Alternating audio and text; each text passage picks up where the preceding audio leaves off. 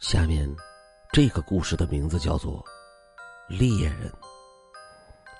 我很小的时候，隔壁村子有一个很厉害的猎人，枪法百发百中，无论什么动物，你跑得多快，都逃不过他的猎枪。方圆几十里的猎人，没有人能够比得上他的枪法。他也一直引以为傲。有一天，他在山里走了很久，都没有碰到入眼的猎物。突然，他看见了一只狐狸。猎人毫不犹豫的打响了他的猎枪，意外的是，并没有打中。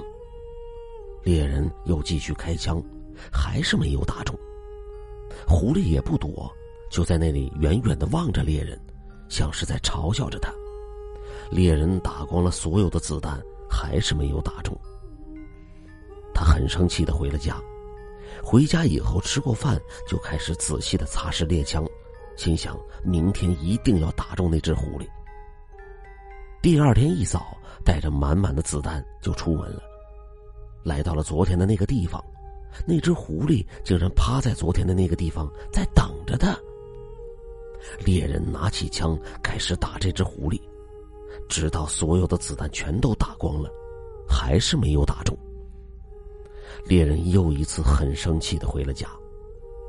到家以后，对自己的老婆说：“明天，你早早的给我起来做些吃的，我要早点出去打猎。”老婆就奇怪的问道：“为什么呀？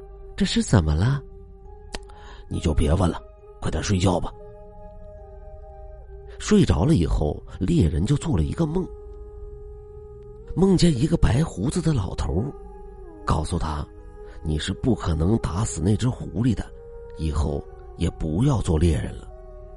猎人一听此话，很是生气，拿起猎枪就打向了白胡子老头。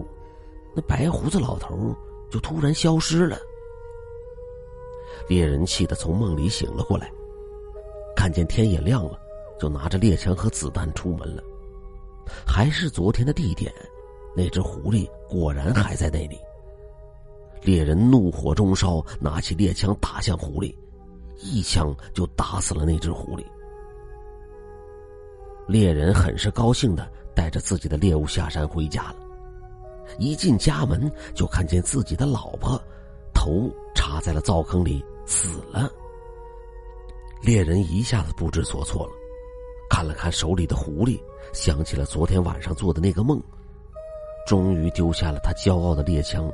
离开了村子，谁也不知道他去了哪里。后来我听村里的老人说，他是杀业太重，遭了天谴；也有人说他惹怒了山里修炼的精灵，这是对他的惩罚。好了，这就是今天的故事，猎人。